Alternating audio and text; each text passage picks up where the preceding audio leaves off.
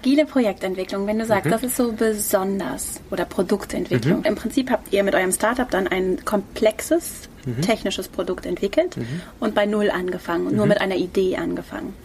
Und was macht es dann so besonders? Vielleicht können wir mal ganz am Anfang anfangen. Was mhm. ist dann so besonders an agiler Produktentwicklung im Vergleich zu der traditionellen ja. Herangehensweise? Ja. Also zunächst mal, ich musste auch auf die ganz harte Tour lernen, was agil überhaupt bedeutet. Also wir waren äh, wir waren nicht agil von Anfang an. So, ne? mhm. ne? wir, wir waren vielleicht in dem Sinne agil, äh, was was heute leider viele auch unter dem Wort agil verstehen, nämlich äh, so mal platt gesagt, jeder kann machen, was er will. Es herrscht maximale Flexibilität in Anführungszeichen.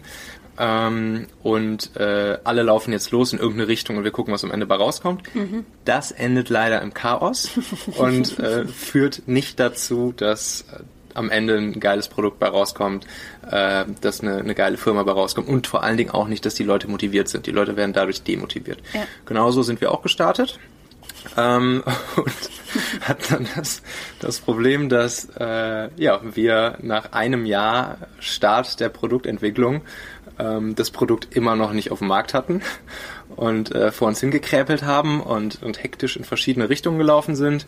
Ähm, und natürlich auch die Leute im Team nicht unbedingt äh, alle super zufrieden waren. Ähm, wir mussten uns dann auch von Leuten trennen. Ähm, ja, klassischer, klassischer Fehler, ähm, den wir da gemacht haben beim Bau eines ähm, Produktes, klar, das ganze Thema agil kommt eher so ein bisschen aus dem digitalen Bereich, äh, aber ich bin der Meinung, das lässt sich auch auf jede andere Art von Produkt- und Projektentwicklung ähm, übertragen. Ja, übertragen, genau. Ja. Und dann haben wir sozusagen nach ungefähr einem Jahr, anderthalb, zwei Jahren so langsam geschnallt, was es eigentlich äh, bedeutet, Agilität zu, äh, zu leben in der Firma. Mhm, und? Ähm, das sind vor allen Dingen äh, zwei Sachen. Das ist ein Mindset, was alle teilen müssen, auf das sich alle committen müssen. Und das sind knallharte Prozesse. Also es ist eigentlich im Prinzip schon fast ein bisschen das Gegenteil von dem, was, was so viele unter Agilität verstehen und was das Wort ja auch so ein bisschen sagt. Ne? Also Agilität, da denkst du ja erst, ja, alle laufen wie so ein Ameisenhaufen irgendwie durch die Gegend und es geht irgendwie drunter und drüber und dann soll am Ende was Gutes bei rauskommen. Nein, es sind krasse Prozesse mhm. und ähm, die kosten was. Ähm, aber es fängt an mit dem Mindset. Es müssen sich erstmal alle Leute ähm, zusammensetzen und darüber bewusst sein, dass sie jetzt irgendwie sowas wie Agilität machen wollen, mhm. beziehungsweise dass sie, dass sie einen Prozess haben möchten, nachdem sie jetzt arbeiten und dass sie sich alle an diesen Prozess halten und dass dieser Prozess kontinuierlich verbessert wird. Mhm. Nehmen wir mal einen, ähm, einen agilen Prozess als Beispiel. Scrum so ist wahrscheinlich neben Kanban so einer der, der bekanntesten. Ähm, da ist es halt so, ähm, du setzt dich im Team zusammen und du arbeitest ab dem Moment, wo du Scrum einführst, in Sprints. Und diese Sprints dauern so je nach Team, je nach Unternehmen zwischen ein bis vier Wochen in der Regel. Auch hier muss sich das Team darauf einigen, wie lange so ein Scrum-Sprint dauert. Ich habe immer sehr gute Erfahrungen mit zwei Wochen Sprints gemacht. Ähm, und dann gibt es innerhalb dieser zwei Wochen ähm, Zeremonien, die man gemeinsam durchführt. Also ähm, ja, bestimmte Meetings, die nach ganz, ganz festgelegten Prozessen ablaufen. Es wird sich auf ein, auf ein Ergebnis committed, ähm, was am Ende der zwei Wochen stehen soll. Das Krasse ist, jeder ist für dieses Ergebnis verantwortlich. Ähm, jeder im Team. Nicht eine Person, nicht der, äh, nicht der Leader des Teams, ähm, nicht der Product Owner, nicht sonst irgendwer, sondern das gesamte Team, jeder Einzelne. Ähm, das führt dann wieder dazu, dass man sowas wie cross-funktionale Teams braucht, äh, was auch so ein sehr fester Bestandteil von Agil ist. Ähm, und das führt am Ende dann dazu, dass auch wenn es gut funktioniert, oft ist es so, dass die ersten Scrum-Sprints in einem, in einem Unternehmen scheitern und das ist auch okay, weil es halt auch der iterative Prozess, diesen Prozess selbst zu verbessern, ähm, dass dann am Ende was richtig Gutes bei rauskommen kann. Super gutes Produkt, auf hoher Qualität, schnell, mit großer Geschwindigkeit gebaut und sogar noch mit glücklichen Mitarbeitern, die Bock haben, was richtig Geiles zu bauen. Und Weil sie den Erfolg spüren und weil er so messbar ist oder klar ist oder mhm. weil das. Es Warum? gibt, weil, genau, es, zum Beispiel in diesem Scrum-Setup würde es jetzt alle zwei Wochen ein, man sagt dann, einen inkrementellen Part des Produktes geben, der abgeschlossen ist. Mhm. Und das kann dann natürlich auch äh, gefeiert werden. So. Also man kann dann im Prinzip alle zwei Wochen, in der Softwareentwicklung würde man jetzt sagen, man chippt alle zwei Wochen einen Teil des Produktes. Mhm. Ähm, und äh, das wird dann auch gefeiert. Da gibt es am Ende sogar auch eine der Zeremonien. Das ist dann oft so die, die das nennt sich ein Review. Und in der Review ist es oft so, dass die gesamte Firma dann zusammensitzt, äh, sich alle angucken, was die letzten zwei Wochen so gebaut wurden, die Leute stolz präsentieren, was sie gebaut haben, äh, das Bier geöffnet wird und, äh, und die Leute dann sozusagen feiern, dass der Sprint zu Ende ist. Mhm. Ähm, ja. Und zu deiner Frage, was jetzt der Unterschied ist zum, äh, zur, zur, klassischen Produktentwicklung, zur nicht agilen. Ne? In der Softwareentwicklung würde man sagen Wasserfallmethode. Mhm. Mhm. Da ist es ja oft so, du hast zum Beispiel, du hast eine IT-Abteilung, dann hast du eine Marketing-Abteilung, dann hast du eine Design-Abteilung, dann hast du äh, vielleicht noch eine Produktmanagement-Abteilung. So, und klassischerweise ist es dann so gewesen, oder ist es in vielen Unternehmen immer noch, ähm, weiß ich nicht, aus Marketing kommen irgendwelche Anforderungen für, für ein neues Produkt. Mhm. Ähm, Produktmanagement denkt sich irgendwelche Spezifikationen aus. Produktmanagement gibt das weiter an Design mit klar definierten ja, Lastenheften, ne, würde man vielleicht sagen. Ähm, dann Design denkt sich was aus. Dann geht dieses Lasten- oder Pflichtenheft weiter in die IT-Entwicklung.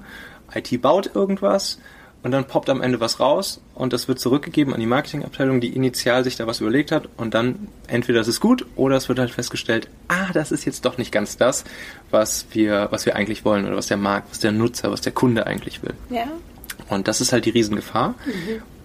Allein auch schon der, der Zeitrahmen, in dem das stattfindet. Also ne, allein, wo ich das jetzt gerade aufgezählt habe, hast du ja schon gemerkt, okay, so, da vergehen ja Monate, wenn nicht sogar ein Jahr oder so, bis es eben von dem Punkt, wo sich irgendjemand überlegt, hey, der Markt will dieses oder jenes, zu dem Punkt, wo dann auch wirklich was geschippt werden und verkauft werden kann. Ja. Äh, da vergeht halt ewig Zeit und es kann halt sein, dass in dieser Zeit sich die Anforderungen des Marktes schon wieder komplett geändert haben. Ja. Und durch dieses Inkrementelle im Agilen wo du im Prinzip alle zwei Wochen, wenn du jetzt Scrum, Scrum Sprints zum Beispiel machst, die Möglichkeit hast, die Prioritäten und die Anforderungen umzuschiften. Dadurch kriegst du eben diese Flexibilität rein, für die halt agil steht. So, ähm, und das ist die Flexibilität an der Geschichte. Es ist eben nicht der Faktor, was halt viele erstmal denken, jeder kann machen, was er will ab jetzt. Du hast anfangs von dem Mindset gesprochen. Mhm. Gibt es ein klares Regelwerk? Und wenn ja, was sind so die fundamentalen Bestandteile? Mhm. Ich finde es vor allem interessant, wenn jetzt Menschen zuhören und sagen, Mensch, das wäre doch auch mal ganz interessant für uns, vielleicht testen wir das auch mhm. einfach mal. Wie seid ihr vorgegangen, auch um alle, äh, vielleicht in dem ersten Schritt, wenn ich es richtig raushöre, auf dieses Mindset erstmal zu mhm. bringen, zu heben? Wie mhm. macht man das überhaupt? Mhm. Meine lieben Podcast-Hörer. Wenn dir gefällt, was du hier regelmäßig hörst, dann würde ich dir empfehlen, auch hin und wieder mal in meinem YouTube-Kanal vorbeizuschauen. Dort bekommst du dann nämlich solchen Content hier nur eben zusätzlich noch auf der Bildspur. Ich zeige ja immer viele Praxisbeispiele, Erklärgrafiken und Vorlagen, die du sofort für euch anwenden kannst. Ich habe einen Kurzlink eingerichtet, der dich direkt zum YouTube-Kanal bringt unter xhauer.com/yt für YouTube. xhauer.com slash yt. Klicke dort gern einfach auf Abonnieren, so siehst du dann auch automatisch einmal pro Woche, wenn ich ein neues Video rausgebracht habe und kannst einfach entscheiden, ob du es dir ansehen möchtest. Wir haben für die nächsten Monate unglaublich wertvolle Folgen geplant. Der Content-Kalender, der platzt praktisch aus allen Nähten, lohnt sich, versprochen. xhauer.com slash yt. Also der Klassiker da ist dieses äh, sogenannte agile Manifest. Ähm, einfach mal danach googeln, das findet man überall im Internet. Ähm, ich muss allerdings sagen, das ist mir ein bisschen zu abstrakt. Also wenn du, das sind irgendwie so zwölf Punkte oder so, wo, wo ja. so ein paar Statuten drinstehen, auf die man sich irgendwie einigen soll. Man muss sagen, das ist, glaube ich, jetzt auch schon bestimmt 15 bis 20 Jahre alt, dieses agile Manifest. Und ähm, ja, das ist, ist ganz gut zum Gedanken anregen, aber es hilft dir eigentlich noch nicht dabei, es jetzt wirklich in deiner Firma auf die Straße zu bringen. Ja. Ähm, um das Ganze in deiner Firma auf die Straße zu bringen, würde ich da viel pragmatischer rangehen. Ähm, klar, es, es, es, ist, es kann sehr, sehr stark helfen, dir jemand reinzuholen, der schon mal, ähm, der schon mal Agilität eingeführt hat in der Firma, der weiß, wie es funktioniert, ähm, der Erfahrung teilen kann. Das ist, das ist super viel wert. Also sei es jetzt irgendwelche Agile Coaches oder so, ähm, die das schon mal gemacht haben. Das, das kann durchaus helfen, vor allen Dingen auch bei dem, bei dem Schärfen des Mindsets der Leute. Mhm. Aber dann äh, einfach dich in deinem Team zusammensetzen und den ersten Prozess, den du einführen möchtest, gemeinsam planen und dir gemeinsam überlegen. Das kann ganz minimal invasiv starten. Ähm, das ist auch meistens am besten, wenn man, wenn man das Ganze langsam, äh, aber sicher einführt und vielleicht sagt, so, wir fangen jetzt mal an und machen alle zwei Wochen im Team eine Retrospektive. Also dieses Retro-Meeting, das ist auch einer der agilen äh, Zeremonien, wo man sich im gesamten Team zusammensetzt und überlegt, okay, im letzten Sprint oder zum Beispiel in den letzten zwei Wochen, wenn man jetzt noch keine Sprints hat, ähm, was lief gut, was wollen wir beibehalten, was sind äh, Sachen, die wir gerne starten möchten, äh, die wir sozusagen die nächsten zwei Wochen bis zur nächsten Retro mal ausprobieren möchten, von denen wir denken, dass sie unsere, unsere, unsere Zusammenarbeit verbessern würden. Und was sind Sachen, die wir festgestellt haben, ähm, die wir gerne stoppen würden. Also wovon wir ausgehen, dass diese Sachen uns schaden und worauf wir uns einigen, dass wir die in den nächsten zwei Wochen nicht mehr machen. Mhm. Und da, da hast du eigentlich schon den ersten agilen Prozess drin. Du hast dich darauf geeinigt, dass du alle zwei Wochen regelmäßig solch eine Retro machst und du hast schon das Team-Commitment drin. Und dann kommt es halt nur darauf an, das, worauf du dich einigst, das, da müssen sich alle, alle, alle dran halten. Und es darf davon absolut keine Ausnahme geben. Also wenn du jetzt zum Beispiel, wie ich es gerade gesagt habe, so ein Start-Stop-Keep-Prinzip, mhm. das wollen wir starten, das wollen wir beibehalten, das wollen wir stoppen. Und dann muss es absolut klar allen sein, Commitment darauf, jeder hält sich für die nächsten zwei Wochen an diese Regel. Bei der nächsten Retro wird gecheckt, wie war's, was wollen wir ab jetzt? Start, Stop, Keep machen. Und so kann man langsam aber sicher agile Prozesse bei sich einführen. Mhm. Wichtig ist immer durch die Zeremonien Verantwortlichkeiten explizit zu ähm, kommunizieren an ja. alle und Feedback zu generieren. Mhm. Feedback in jegliche Richtung. Untereinander, one-on-one, -on -one, äh, fürs Team, äh, für den letzten Sprint, für die Prozesse selbst etc. Und davon lebt das Ganze. Davon kann sozusagen iterativ, ähm, iterativ der Prozess, der agile Prozess verbessert werden. Mhm. Und auch hier wieder, wenn wir jetzt mal Standard Scrum-Prozess nehmen, da gibt es dann hm, gibt's am Anfang des Sprints die Zeremonie namens Sprint Planning. Mhm. Im Sprint Planning ähm, einigt sich das gesamte Team darauf, was sie die nächsten zwei Wochen äh, erreichen möchten. Das heißt, es wird ein gemeinsames Sprintziel ausgerufen und alle einigen sich darauf, jawohl, am Ende der nächsten zwei Wochen wollen wir das hier erreicht haben. Mhm. Und dieses Sprintziel, das ist heilig. Das ist wirklich, wirklich heilig. Das ist, ein, das ist halt eigentlich ein absolutes No-Go, wenn das nicht erreicht wird. Mhm. Ähm, das heißt, auch hier lernt man halt über die Zeit, okay, krass, wie viel, wie viel können wir uns jetzt hier aufbürden für die nächsten zwei Wochen so? Äh, ist das realistisch, was wir im Sprint Planning uns sozusagen äh, auch an Tickets oder Tasks dann in, in diesen Sprint reinholen? Mhm. Ähm, dann geht's weiter. Dann gibt's jeden Tag die Zeremonie äh, Daily Stand-up. Das werden wahrscheinlich die meisten schon mal gehört haben. Ähm, da geht's dann darum, auch ne, hier wieder Feedback und explizite Dinge ansprechen, nämlich ganz transparent zu sagen, jo, gestern haben sich bei mir folgende Tasks bewegt, ähm, heute werden sich voraussichtlich folgende bewegen und Achtung, hier gibt es einen Blocker, deshalb kann sich hier gerade dieser eine Task bei mir nicht bewegen. Mhm. Ähm, und dann ist, liegt es an dem Team, dafür zu sorgen, ähm, dass diese Blocker aufgelöst werden. Mhm. Äh, und dann gibt es noch so eine vierte Stand-up-Frage, die ist ganz cool, die kann man noch dazu machen, die motiviert immer noch so ein bisschen. Ähm, da kann man dann einmal fragen, hey, was wäre das, ähm, ja, auf Englisch sagt man the, the, the best possible today that we can have. Äh, mhm. so ne, kann sich jeder selbst auf Deutsch übersetzen. Mhm. ähm, und äh, ja, super wichtig auch die Daily Stand-Up. So, kriegt, so kommt halt Transparenz rein. So wissen die Leute, okay, sind wir on track, was unser, unser Sprintziel angeht oder nicht. Dann, Zeremonie, die schon angesprochen ist, die Retrospektive, sehr wichtig, nach jedem Sprint einmal zu überlegen, was lief gut, was lief nicht gut, was wollen wir beibehalten, was wollen wir ändern. Ja. Ähm, eins der wichtigsten äh, Zeremonien in einem Sprint ist für mich dieses, ähm, das sogenannte Refinement. Und im Refinement ähm, sitzen alle zusammen und gehen durch die Tasks, die in den folgenden Sprints anstehen werden.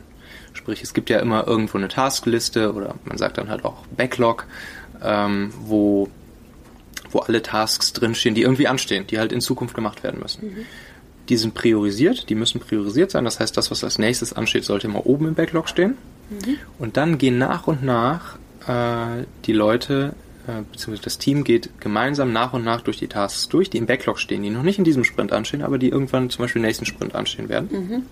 Und refinen jeden einzelnen Task, Task. Schauen, ist uns alles klar, was wir brauchen, äh, was wir wissen müssen, was wir an Ressourcen brauchen, was wir an Informationen brauchen, was wir vielleicht an Designs brauchen, um diesen Task umsetzen zu können. Äh, wenn nicht, kann der Task nicht angegriffen werden. Mhm. Wenn nicht, kann der nicht im nächsten Sprint Planning mit in den Sprint gezogen werden, zum Beispiel.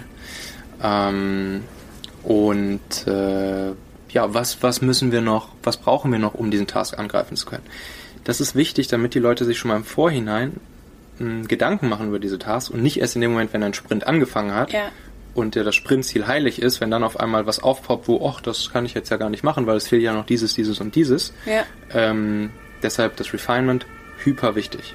Und da sind wir auch schon wieder am Ende dieser Folge hier. Denk doch mal kurz drüber nach. Für wen könnte diese Folge oder der Machen-Podcast allgemein auch wertvoll, hilfreich oder spannend sein? Erzähl dieser Person gerne mal davon. Du kannst einfach den Link machen.fm slash podcast zum Beispiel per WhatsApp an sie senden oder diese Folge hier direkt aus deiner Podcast-App an sie teilen. Wir hören uns auf jeden Fall in der nächsten Folge wieder, vielleicht ja schon morgen. Bis dahin, dein Michael.